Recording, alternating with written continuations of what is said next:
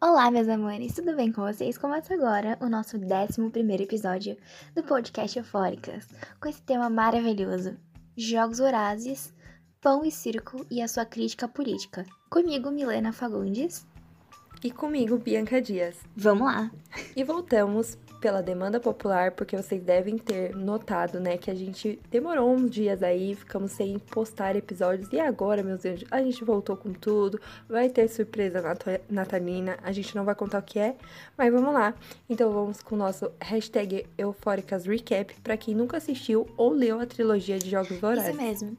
Como esse episódio vai falar bastante da política dentro desse universo, vale lembrar para quem não sabe que Penan é um universo pós-apocalíptico de Jogos Vorazes, e Jogos Vorazes se passa num universo distópico. A capital Panem, ela é uma ditadura desde seus primórdios e a Katniss Everdeen foi quem trouxe esse símbolo de revolução dentro desses dias truculentos desde o início de Panem. É bem importante falar que Suzanne Collins, autora da trilogia, não coloca um ponto sem nó.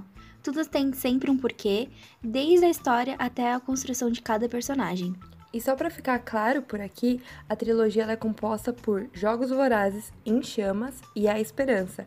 E agora, com o novo lançamento da Suzanne Collins, temos o quarto livro que é chamado A Cantiga dos Pássaros e das Serpentes, sobre o presidente Snow. Inclusive, é o tema do nosso segundo episódio, é sobre o livro. Então, se você não conferiu, já pode deixar na sua lista aí depois desse episódio para você ir lá correndo ouvir.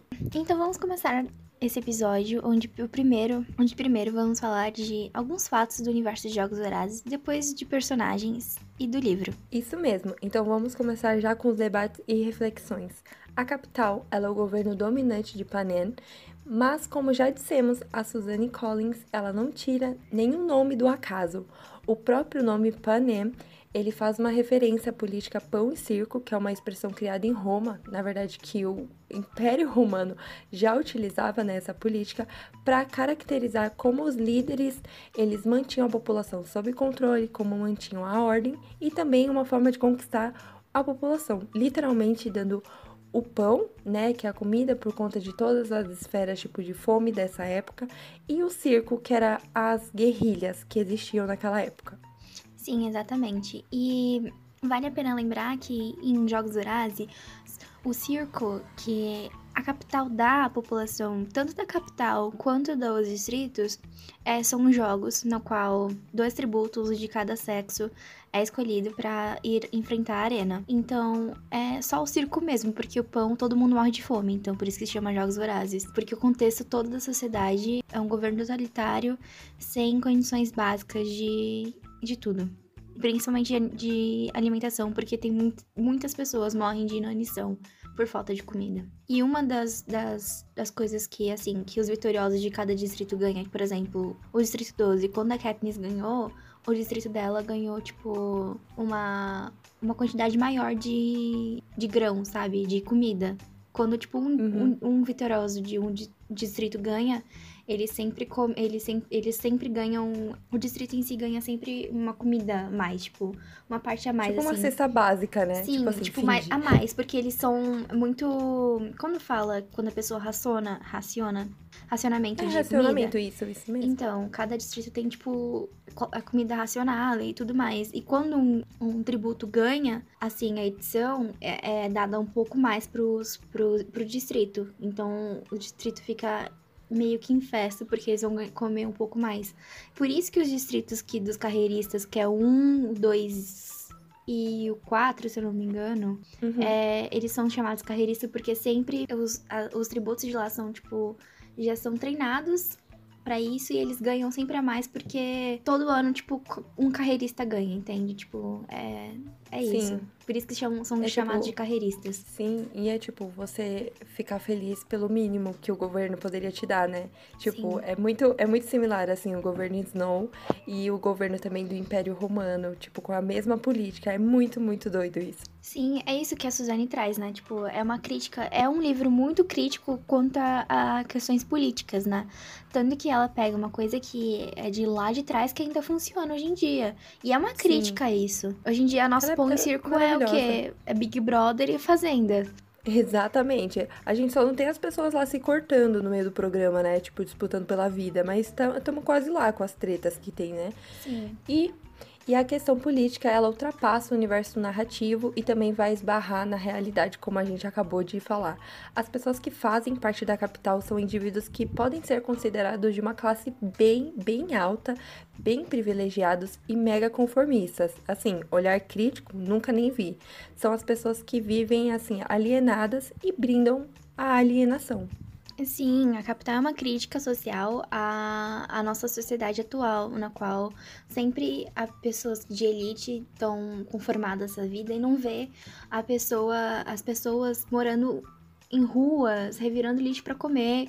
Sim. Enfim, é uma crítica à nossa sociedade atual e, enfim, a toda a sociedade, né? Como uma coisa que aconteceu lá atrás e acontece até hoje.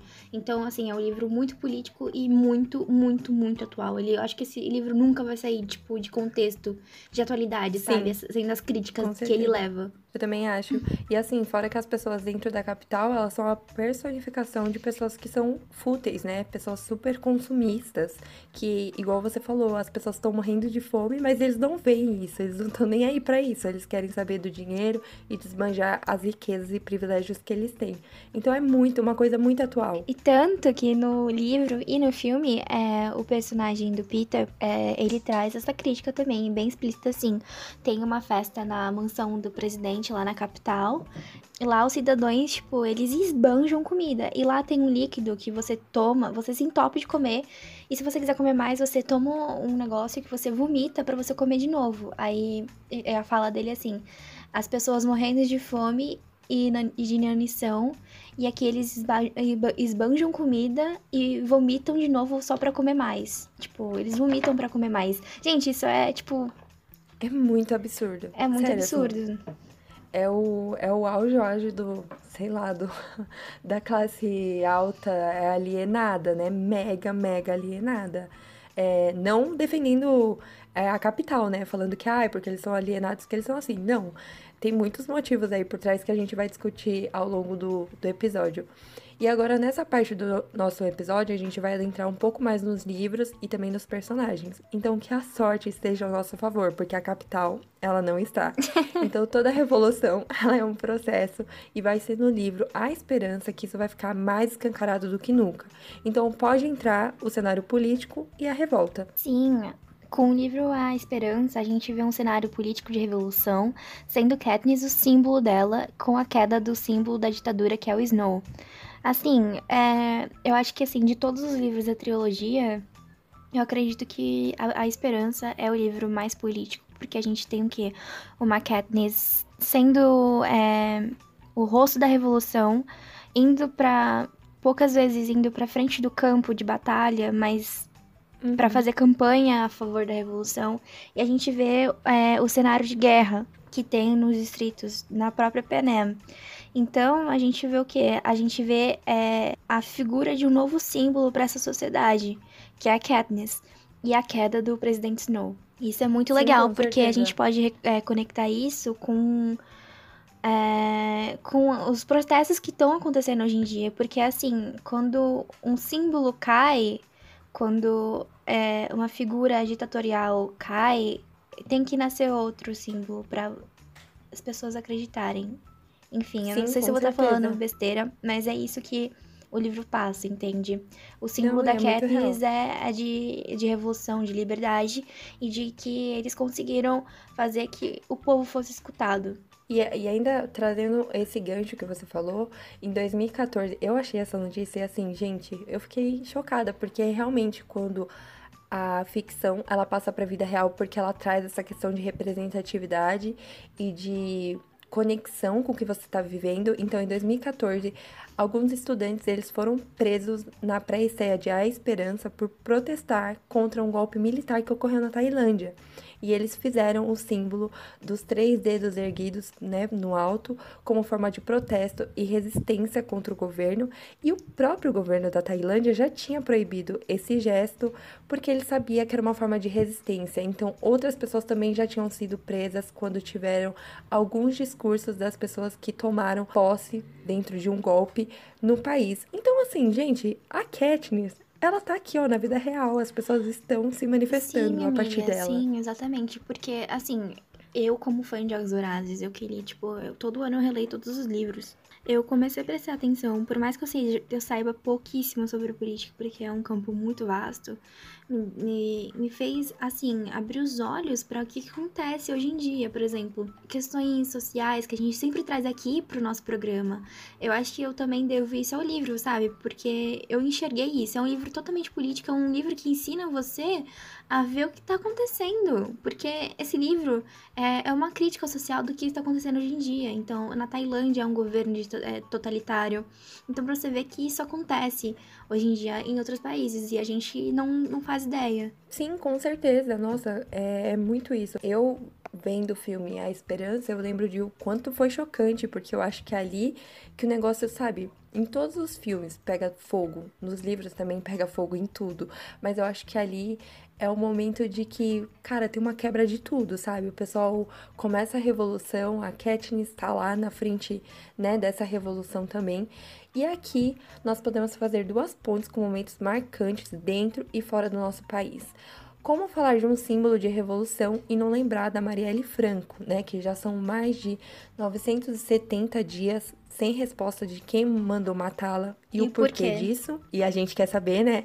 E além disso, tem o um link também com o movimento Black Lives Matter, Vidas Negras Importam, quando as estátuas de diversos escravocratas que eram colocadas em praça nos Estados Unidos começaram a ser derrubadas e os manifestantes ocupavam esses seus lugares para mostrar a sua resistência e a sua força. E, gente, é o que a Mi tava falando aqui, sabe? A esperança, ela mostra exatamente esse momento que você tinha até falado, né, Mi? Que tem uhum. um pôster, é, tipo, icônico. Gente, o pôster é lindo. A Mi que tava me mostrando e me falando sobre ele, que é a Katniss em cima do Snow.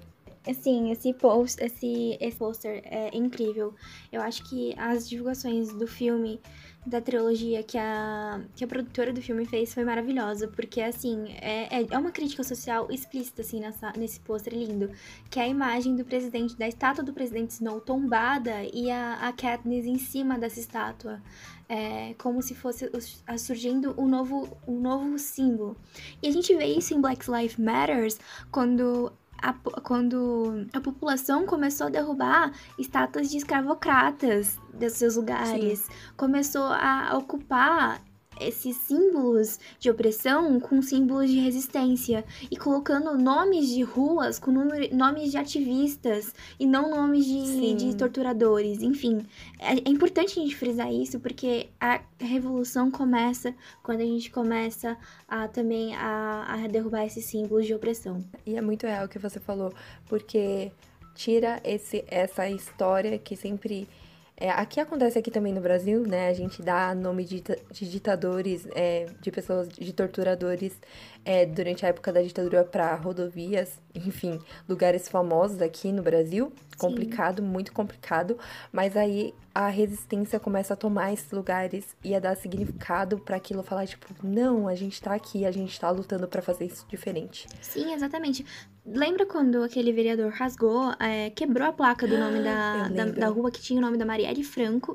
Aquilo não foi só a quebra de uma placa de uma rua, foi, foi, foi uma afronta ao movimento foi uma afronta à vida de pessoas, não só da Marielle, Totalmente. que lutava por aqui, por uma coisa super importante, gente. Foi, foi uma afronte a toda a população negra, porque, gente, é horrível você, um, o homem branco, vir e, e, e quebrar uma placa de nome de uma ativista que lutava por, por seus ideais sobre a, sua comunidade, sabe? Isso é horrível. A gente não pode Sim, deixar isso acontecer certeza. e deixar impune. Com certeza. E aí a gente vai trazer essa frase aqui também que faz a gente refletir um pouco mais também sobre a política, que é abre aspas. O pensamento em prol do coletivo normalmente possui vida curta. Somos seres vo volúveis e idiotas, com uma péssima capacidade para lembrar das coisas e com enorme volúpia pela autodestruição. Mas quem sabe? Disse para Katniss. Mi, então explica pro pessoal que tá ouvindo a gente o que que é isso, o que que aconteceu. Essa frase é o Purtash hasn't been. Acho que é assim que se fala o nome, porque eu falo pessimamente o nome dele. São nomes muito complicados.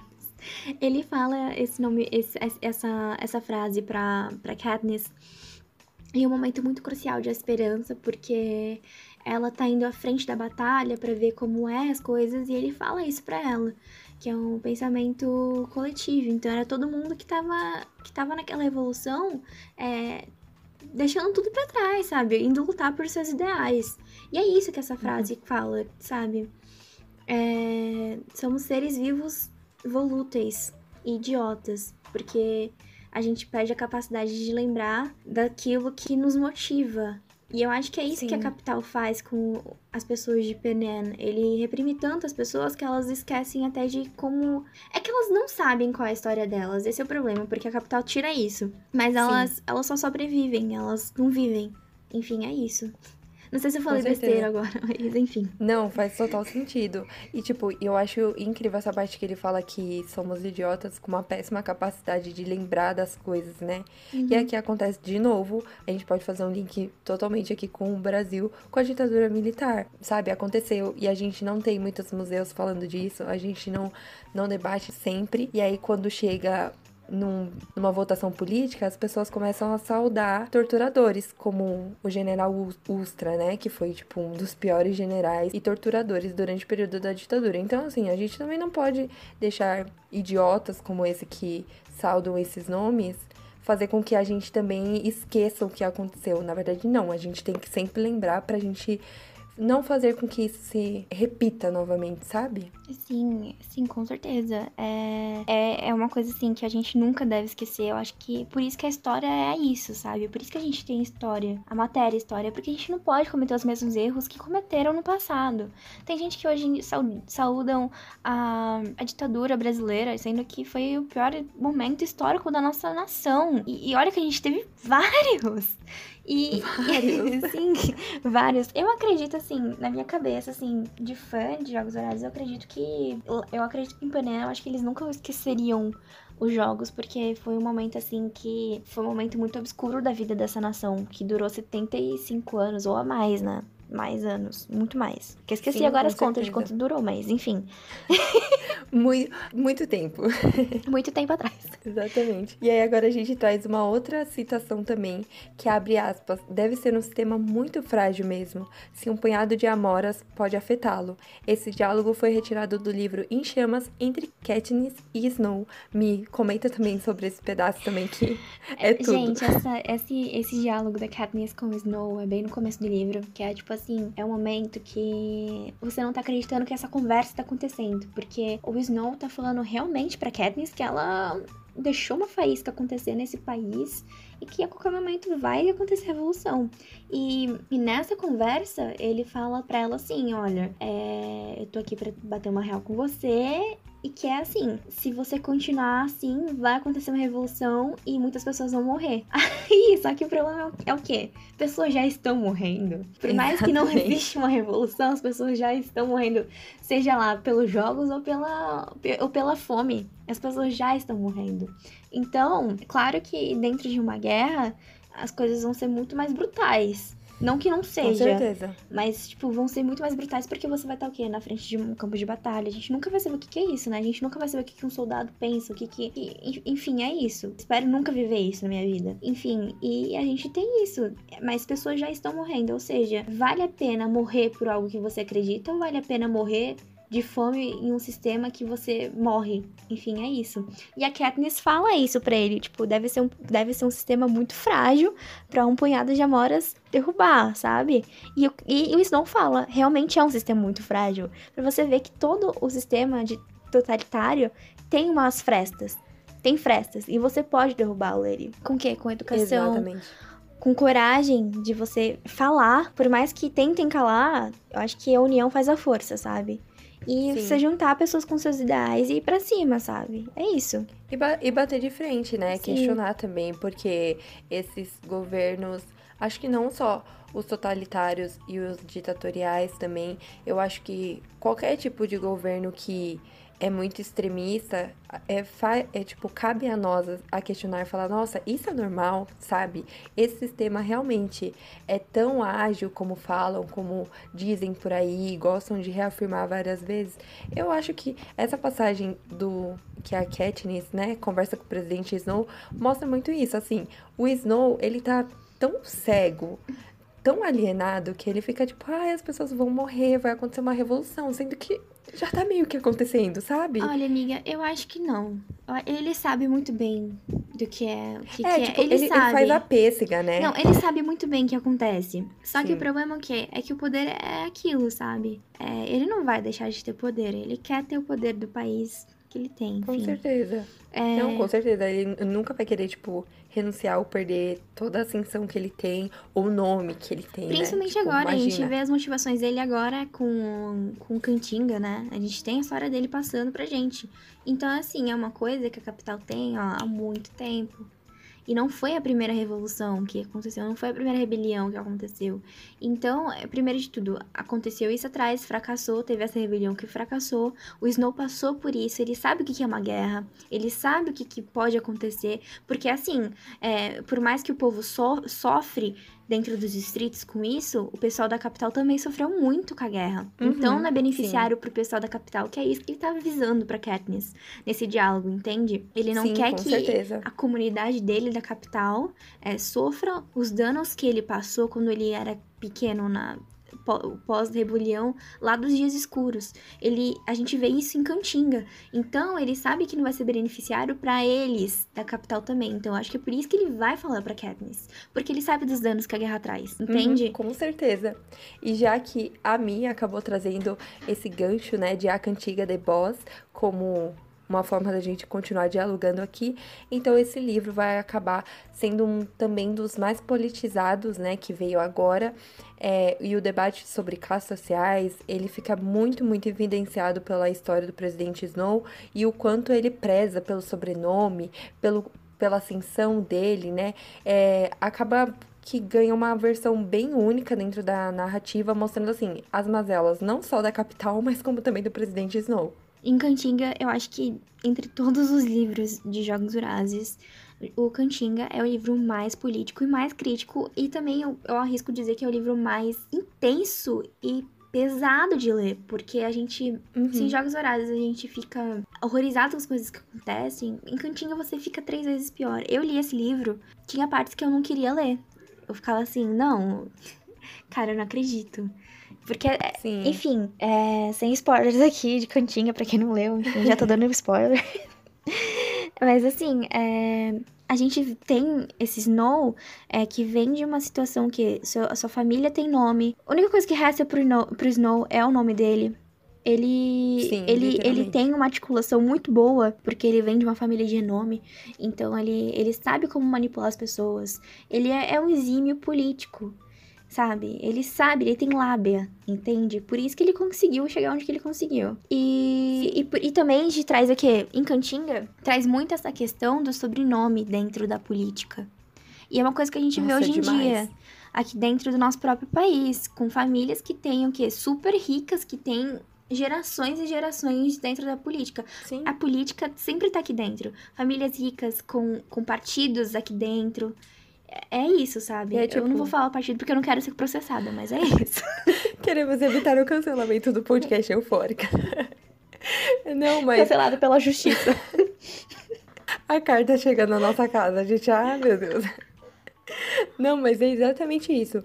É, gente, inclusive foi o que a gente recomendou. Vai lá depois desse episódio. Ouça o nosso segundo episódio sobre a cantiga dos pássaros e das serpentes, porque a gente fala bastante sobre essa questão social. E realmente, o que o Snow mais preza, desde quando assim, ele nem era o presidente Snow ainda. É, sabe, quando era assim, um jovem, é o sobrenome Coriolanus dele. Snow. Exato. Coriolanus Snow.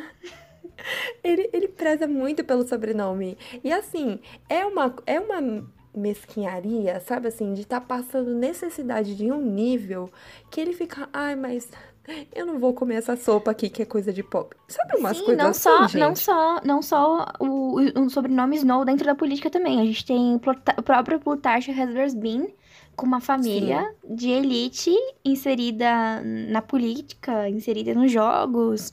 A gente vê ele também inserido na revolução. Gente, é, é, o Furtashi, Furtashi Bean é a personificação do maquiavelismo. A gente nunca pode esquecer isso. Por favor, é, eu sei que ainda não é hora do Eufória Recomendas, recomenda, mas, por favor, gente, leiam, é, leiam um livro chamado O Príncipe do Maquiavel. Gente, vocês vão ter ideia de quantos políticos usam as mesmas técnicas Gente, até a hoje. Mesma, a mesma técnica. tipo, não tira e nem põe nada. Eles literalmente devem carregar o príncipe debaixo do braço, assim, entrar no selado e falar: pronto, estou pronto para mais um dia. Essa é a minha filosofia de política. Tá, tá, tá. Exato. Exato. É tipo minha inspiração, sabe? Quando vai agradecer um prêmio e falar, ah, eu gostaria de agradecer aos meus pais, a minha família e ao príncipe e do príncipe. Maquiavel. Porque é onde e que eu me inspiro. Maquiavel. Exatamente. Então a gente tem esses personagens o quê? A gente traz coriolanos com nome de renome dentro da política, a gente também traz é, Portashi Hasberbings, que também tem nome na política, e outros, vários, outros nomes também que passam pela trilogia que você vê lá em Cantinga e a gente vê, a, vê Quer dizer, a gente via em Jogos Vorazes e a gente vê de novo em A Cantinga, só que trazendo os antepassados desses personagens. Sim. E, e agora que a Mi também, a gente deu esse contextinho, né? Que a Mi falou um pouco mais sobre Snow.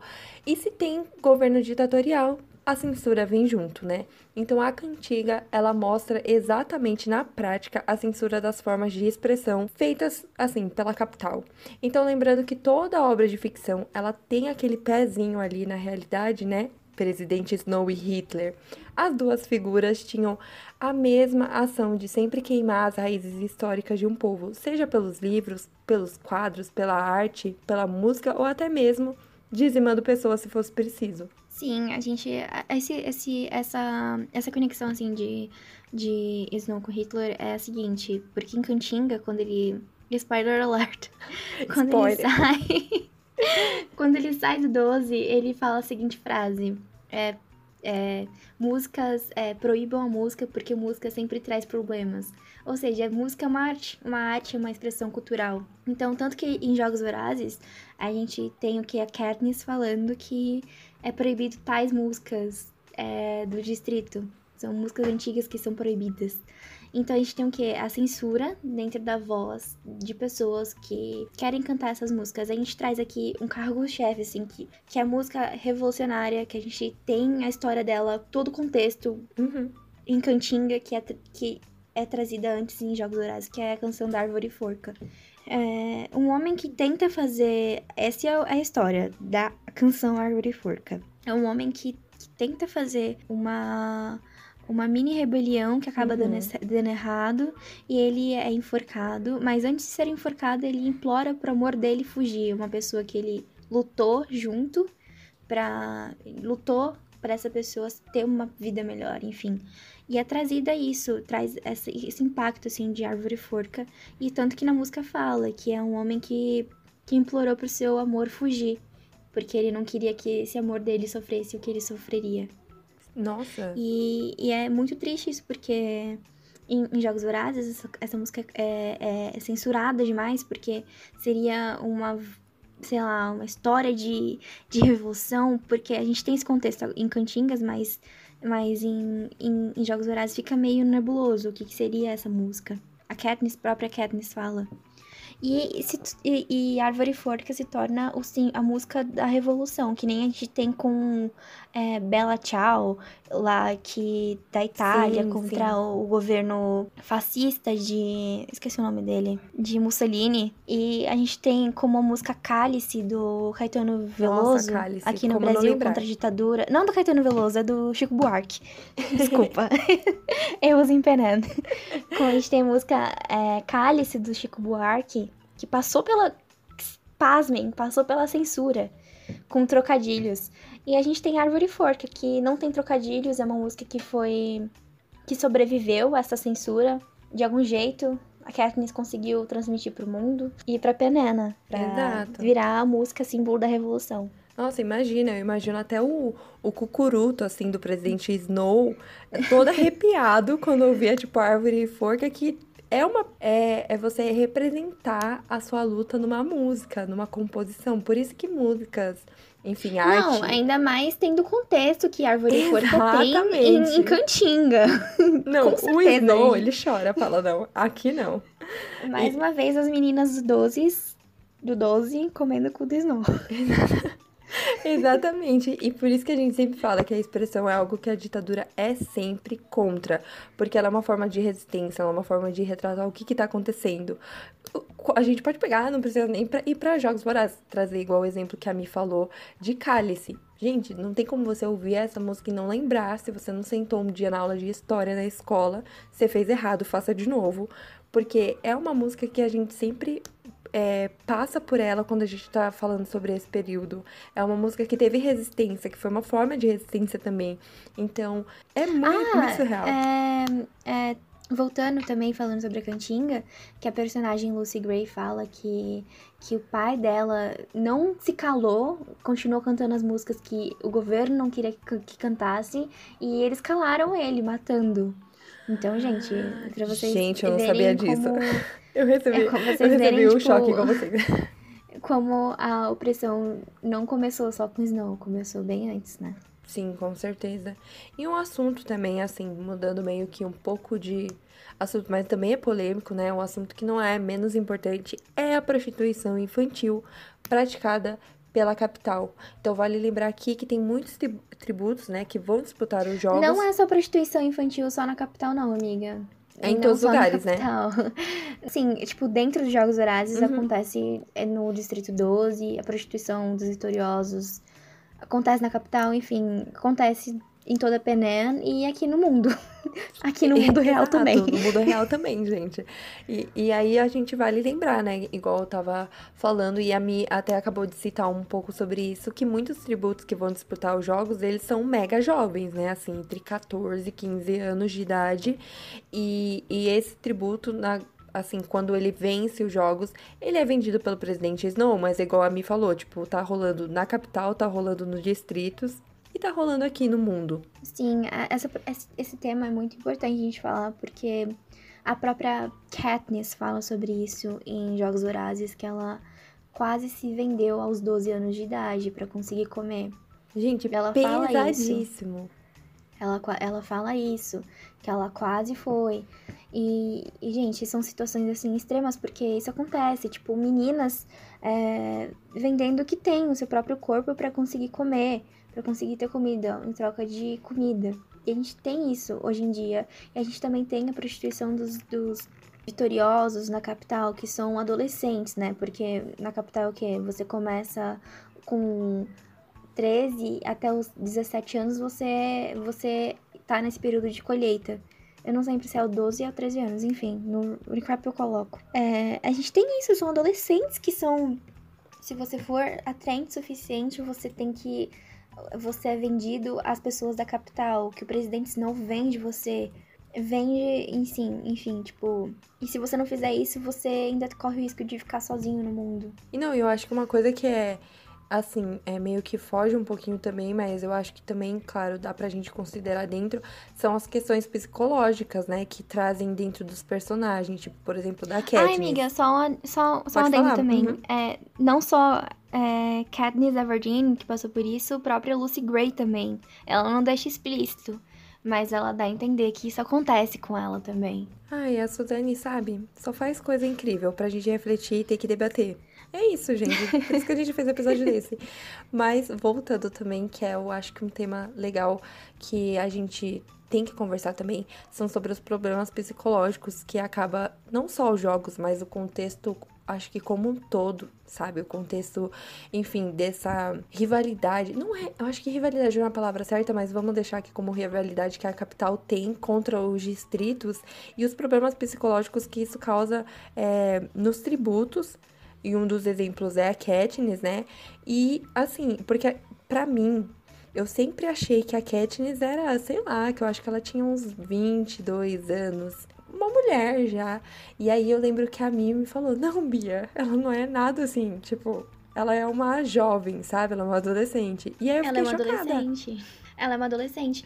É porque no, nos Jogos Vorazes a gente. Eu, assim como leitora, até esquecia que ela era uma adolescente. Tanto que quando a primeira vez que eu li ela, tipo, lia, li Jogos Vorazes, eu tinha 16 anos. E eu fiquei pensando, nossa.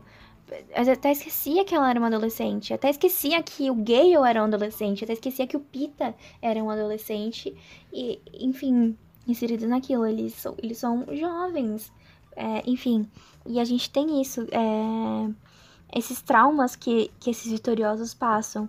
Por exemplo, a gente tem o Hamish com, com diversos distúrbios, com, Com com alco- alcoolismo, né? alcoolismo, a Katniss com um transtorno pós-traumático e pânico, Pita totalmente já também com, com os mesmos quadros, mas ainda mais intensificados, porque ele é, é, é torturado na capital, então ele fica totalmente louco. E a gente tem também personagens como a Anne Cresta, que é que depois de vencer os jogos ela nunca mais foi a mesma. A gente tem Joanna Mason, que, que perdeu toda a família Gente, essa pra, que Joanna a capital é- matou toda a família dela e, e ela tem sérios problemas psicológicos também, também que se intensificam é, com a tortura que é levada na capital. Então todos os, os tributos saem de lá.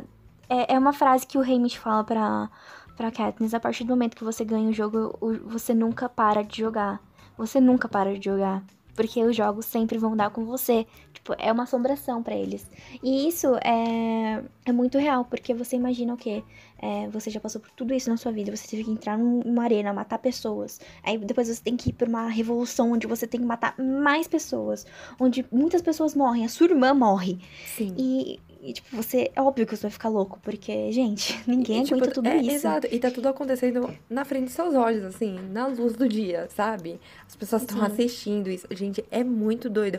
Eu lembro que também tem. é, que o, o Hammett, ele mostra muito esse trauma, assim, super vívido na memória dele e, e, tipo, na questão psicológica dele também. Katniss também sempre tem pesadelos. Então, assim, tipo, Isso é muito sério, sabe? É isso que a gente fala. Quando a obra sai da narração e, e tem, começa a ter esse pé muito firme na realidade, a gente vê o quanto a Suzane é uma escritora que tá muito comprometida com o que ela fala, sabe? Ela não simplesmente joga as coisas lá. Fala, ah, eu vou colocar esse problema aqui na Katniss, eu vou colocar isso, eu vou jogar isso no jogo. É igual a mim falou no começo do episódio, que ela não faz nada que não tenha assim, não coloca um ponto que não tenha um nó, não tenha um significado. Então eu acho que isso que ela também faz é, com uma graça que só talvez ela tenha na, na parte de escrever, porque eu acho que é uma saga que faz a gente refletir, sabe? Refletir, ser crítico, e eu acho que isso que é bom ne- nessa trilogia. E, e nesse episódio, por isso que a gente trouxe esse episódio pra vocês, porque tem muita coisa pra gente discutir. Exatamente. É... Suzane nunca dá ponto sem nó, gente. Nunca é por acaso. Um simples nome de um país não é por acaso. O nome de uma personagem não é por acaso. Exatamente. A gente tem o que? A, a, a transfiguração de personagens. A Katniss sendo. Falando assim especificamente de Jogos Vorazes. Uhum. A gente tem o que? A Katniss, uma, uma heroína totalmente humana. Com defeitos. defeitos. Com mau humor, como o Hamish fala. azeda. Mas, porém, ela é uma pessoa muito irônica. Que traz uma certa leveza trazendo no livro, sabe? É, eu, eu, eu confesso que quando eu tava lendo a Cantinga, eu, não, eu senti muita falta da narração de uma primeira pessoa, como a gente tem em Jogos Vorazes. Porque eu acho que a Katniss traz um pouco de, assim, entre aspas, alívio Uhum. durante a, narrativa. Por algumas reações dela, como a gente tinha escutado no, primeiro, no segundo episódio lá em Cantinga. Que nem a Mendor tinha falado. E em Jogos Vorazes a gente tem o quê? O Gale como a figura de um revolucionário. A gente tem o Pita como a figura de um pacifista.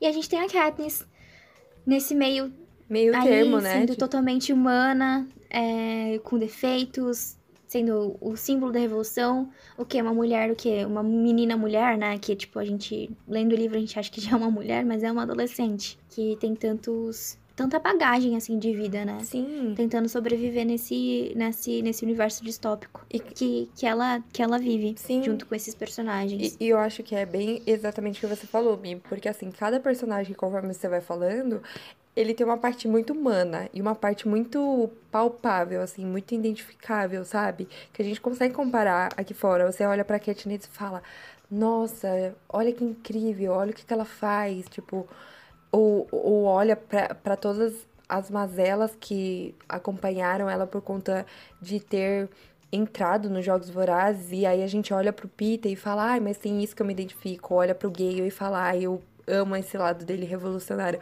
Tipo, dá pra você se identificar com um pouco de cada um deles, sabe? Não é um, um personagem, assim, muito distópico, que você olha e fala, nossa, Sim, nunca me veria. Exatamente. É, o, o Gale, ele leva muito hate no fandom. Pode expor. Por ser, por ser essa figura, assim, de, de revolucionário. Eu, com mais velha, eu, eu Milena, de 22 anos, é, eu acredito, eu entendo agora, tipo, muito mais o lado do Gale com a minha idade do que a Milena de 16 anos, 16 anos quando leu Jogo Draço pela primeira vez. Hoje eu entendo que o Gale, ele é uma pessoa que, não importa o que aconteça, ele vai lutar pelos ideais dele, ele é um revolucionário. Ele quer a liberdade pro país dele. E ele quer a liberdade para as pessoas que ele ama, para a família dele. Sim. E ele e a Cadence, eles sempre proíbem. É, o Pita também. Eles sempre priorizam é, o bem-estar das pessoas que eles amam. E isso é real, a gente prioriza as pessoas que a gente ama, sabe? Eu acho que eles trazem essa coisa de humanidade deles querer, tanto Pita quanto a Katniss quanto o Gale, de priorizar as pessoas que, ele am que eles amam, sabe? A Katniss, ela não se incomoda de se voluntariar para salvar a irmã dela. Não, ela não se importa. Ela não se importa de, de ir para uma segunda arena e salvar o Pita porque ela acha que ele merece ganhar dessa vez. Sim. Sabe? Pra tipo, tudo ficar parece certo. que até cada um deles estão misturados, sabe? O, o, a Katniss tem um pouco de Pita e o Pita tem um pouco, tipo, sabe? Parece que todos se misturam, assim. Claro, de determinadas maneiras, porque cada um é diferente um do outro. Mas eu digo que, por exemplo, o Gale, ele vê que o problema tá enraizado e que ele, tipo, não vai adiantar nada ele ficar assistindo e que ele tem que fazer alguma coisa para para mudar isso, né? Que ele tem que fazer, sei lá, seja parte da revolução e faça mudar, Amiga, sabe? Eu... Sim, exatamente. Eles são personagens humanos. São pessoas. São pessoas com personalidades. A gente é assim. Mas é claro que, tipo, no livro a gente tem as situações extremas, Sim, né? Com certeza. Porque é um livro. Não que isso não aconteça na vida real, mas a gente tem situações muito extremas, que nem acontece a magia de Bormadale, que acaba matando a Prim, e, e acontece aquele final com Gale. Mas toda ação tem sua reação. Era uma guerra. Entende? Sim, com uma certeza. hora pessoas vão morrer. Pessoas morrem em guerras. Tanto em, em guerras e, e. E. E. Ai. E governos ditatoriais. Pessoas morrem. Sim. Direto. E, e a Katniss ela lutou não só pela irmã dela, ela lutou por um país, né? Ela lutou para que no futuro ela pudesse viver em um país, em um lugar que todo mundo fosse livre. Sim, exatamente. Ela luta muito pelo, pelo, que, pelo que ela acredita, né? E pelas pessoas que ela ama, como a irmã dela. Que, gente, é a cena, assim, para quem não assistiu, a gente acabou já falando, né, tal, que a irmã da Katniss morre, mas assim, é uma cena, sabe, devastadora, assim, como outros personagens que também acabam, enfim, morrem nos filmes e a gente fica devastado. E nos livros também, enfim. E eu acho que é exatamente isso, porque tem essa parte muito humana e muito identificável, sabe? Que você olha e fala, pô, nossa, nesse momento eu não iria saber o que fazer. Ou, nossa, eu, eu teria a mesma reação, sabe? Sim, exatamente. Tanto que não só como a irmã da Katniss morre, morre o Finnick, morre nossa, Finnick. É, uma série de pessoas que estão com eles, que eu esqueci. Morre o Boggs, morre, morre muitas pessoas durante esse percurso todo até a Revolução. Dentro dessa batalha final, dentro da capital, dentro do livro, na Esperança. Sim. Então, é, é assim, é muito pesado. E ela viu todas essas mortes. Exatamente, ela é, viu é foda. E aí a gente pensa, nossa, não, mas a Katniss já é uma mulher. Gente, não. Não, gente, não. Ela não ela é. não é uma mulher. Ela não é. Ela ainda é, ela é uma, é uma adolescente vivendo todo esse trauma. Meu, e piora tudo, sabe? Porque assim, eu acho que mesmo se ela já fosse uma mulher, sei lá, mesmo que ela tivesse, não sei, 30 anos, é muito difícil tudo que ela viu. E aí você pensando ela como uma adolescente, uma jovem real, assim, cara, ela, sabe, eu não imagino o que deve passar na, na cabeça dela, vendo, tipo, tudo que ela já viveu e tudo que ela já viu e todas as pessoas que ela teve que falar adeus, sabe? É muito, muito pesado. E ela é uma, pessoa, ela é uma mulher muito forte, né? Porque, Muito. além de tudo isso, ela ainda continua viva.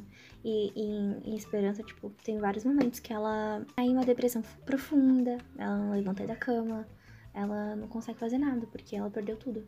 Então, gente, então valorizem as pessoas que Exato. lutam por seus ideais, que lutam, que, pessoas que são ativistas, Que são símbolo da que revolução, tá?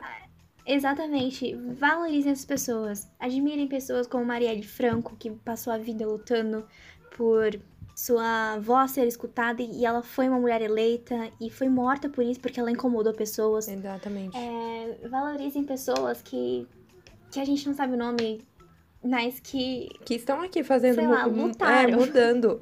É, valorizem Malalas, tá? Mesmo assim, mudando pra uma questão de educação. Porque são pessoas como a Malala que incomodam. Porque quando ela fala, olha, tem que as meninas ou esses jovens ter que ir tudo pra escola e ter um, uma educação e um ensino de ponta. Os governantes ficam doidos, viram Snow, fala, Deus me livre, as pessoas aí descobrindo o que, que aconteceu, qualquer história. Não, não vamos fazer acontecer. E são essas pessoas que a gente tem que valorizar e tem que apoiar e tem que se inspirar. Não, não- a gente não tá falando aqui no Eufóricas incitando vocês, façam a revolução, queimem tudo. Não. Mas assim, não. dentro do possível, sabe? Quando vocês puderem apoiar essas pessoas ou procurarem um pouco mais sobre essas pessoas. Ou a Greta, por exemplo, que é uma, é uma mulher, não, uma criança que está fazendo, assim, uma mega revolução quando se trata do meio ambiente, quando se trata do, do, do clima, do, do aquecimento global. do planeta, né, gente? A gente Do vive nisso, planeta, não virar jogos exato. vorazes. E aí as pessoas estão tentando descaracterizar a luta dela, falando, ai, mas vamos criar uma fake news em cima disso. Gente, pelo amor de Deus. Assim, foquem naquilo que realmente importa, sabe? Ela tá ali tentando salvar e salvar todos nós. Eu me ouso a dizer, mas eu acho que é muito real que ela tá tentando salvar todos nós. E a gente tem que ajudar ela a continuar com essa luta, sabe? Pra conscientizar mais pessoas que ainda estão na ignorância, que ainda não querem ouvir. Mas nunca é tarde pra mudar, né? Pra refletir e, enfim, ser crítico com isso. Então, nunca diminuam A luta do outro. causa a, a- a luta do outro. Principalmente das pessoas que não têm voz. É, então acabou, né, gente? A gente trouxe aqui essa conversa de Jogos Vorazes e sua crítica política. Se eu ficasse aqui mais tempo pra falar sobre Jogos Vorazes e sua crítica política, eu ia ficar três horas. Então, melhor a gente acabar por aqui. Exatamente, a gente gostaria. É, muitas, muito obrigada às pessoas que mandaram, que eu fiz a minha enquete Isso. no Twitter. Muito obrigada, né? pessoal. Pessoal que mandou as, as eh, mandou as respostas, assim, ajudou muito, na base do Muito. roteiro. é isso, gente. Eu espero que vocês tenham gostado. Foi. A gente tra- tentou trazer links do mundo real com, com, com esse livro, que é uma crítica totalmente atual e eu acho, eu E- acho que é e não- eu acho que né? Eu de- acho que ela nunca vai sair. A pessoa pode, sei lá, É, ler em vai sair. 2008, ela pode ler em 2020 e vai fazer toda a conexão. É isso. Então, se você tiver, sei lá, uma irmã, um irmão, você mesmo, não importa a sua idade, leia Jogos Vorazes. Se você nunca leu, enfim. Se você já leu, releia. Leia, porque vale a pena. E é igual que a gente falou, tá acontecendo agora, entendeu? Então não, não é perca de tempo. Então, vamos para o famigerado. Eufóricas Recomenda, Isso, amiga? Vamos pro Eufóricas Recomenda, que a Mi já puxou também. Então, hashtag Eufóricas Recomenda. Ler e assistir a trilogia Jogos Vorazes e a Cantiga dos Pássaros e das Serpentes. por- Tem muitas referências, gente. É um livro muito importante pra ler. Enfim, eu vou ficar aqui falando de Cantiga, mas leiam Cantiga também. E é isso, ler a Cantiga deso- desenvolver mais ainda seu olhar crítico e também político. E aí também a gente consegue entender coisas atuais, sabe? Através do livro. Então, isso é muito bom. Então, a gente chegou ao nosso final do episódio, né? Que é o nosso penúltimo, isso, penúltimo episódio, mas que ainda tem várias surpresinhas por aí. E aí vocês vão fazer o quê? Pra ficar sabendo isso. disso, vai seguir a gente no nosso Instagram, o arroba podcast eufóricas, do mesmo jeitinho aqui que tá tocando no seu player, eufóricas com PH. Então, gostou? Tem alguma dúvida? crítica construtiva, manda pra gente por lá, que ainda vão ter muitos assuntos que vão causar euforia na gente. É isso, gente. Então vamos para os créditos. Roteiro, Bianca Dias, maravilhosa. Sonoplastia, Milena Fagundes. Icônica. Capa do episódio, Valkyria Mancio. É, intro, Labyrinth e Still Don't Know My Name. É isso, acabamos. É isso, Beijos. gente. E até o próximo episódio de Eufóricas. Beijos. Até o próximo. Até o próximo episódio, gente. Tchau. Still Don't Know My Name. Name. Bota, bota, pode botar. Bota play, DJ.